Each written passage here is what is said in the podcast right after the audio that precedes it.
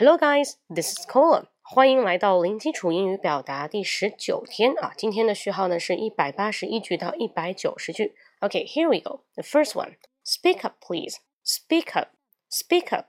Speak up 表示什么？抬高说话的音量。Speak up, please. 说话请大声点。Speak up, please. Number two. He can't take a joke. He can't take a joke. He can't take a joke. 他开不起玩笑。He can't take a joke. Number three, he owes me ten thousand. He owes me ten thousand. He owes me ten thousand. Owes, owes, owes me. He owes me ten thousand. 他欠了我一千元，一千不是美元啊，是元。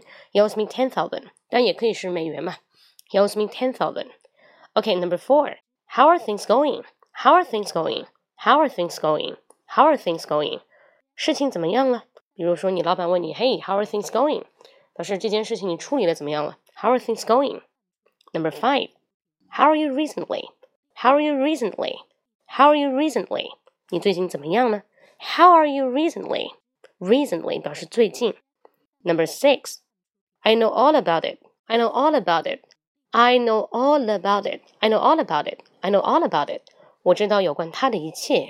Do you know something about Wu Fan? Do you know something about Li Yifeng? Do you know something about TF Boys? You can say, Yeah, I know all about him. I know all about him. But it 改成 him. I know all about him. 好，Number seven. It really takes time. It really takes time. It really takes time. It really takes time.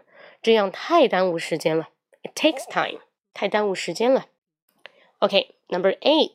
It's against the law. It's against the law. It's against the law. Against 反对，It's against the law，这是违法的。Number nine, love me, love my dog. Love me, love my dog. Love me, love my dog. 就爱我就爱我的狗嘛，爱屋及乌，这是一句谚语。Love me, love my dog. Number ten, my mouth is watering. My mouth is watering. My mouth is watering. 我的嘴巴在流口水啊，就是 垂涎三尺了，已经啊，非常的。如果你看到一个好吃的东西，你可以说，Wow, it's so delicious. My mouth is watering. Wow, it's so delicious. My mouth is watering.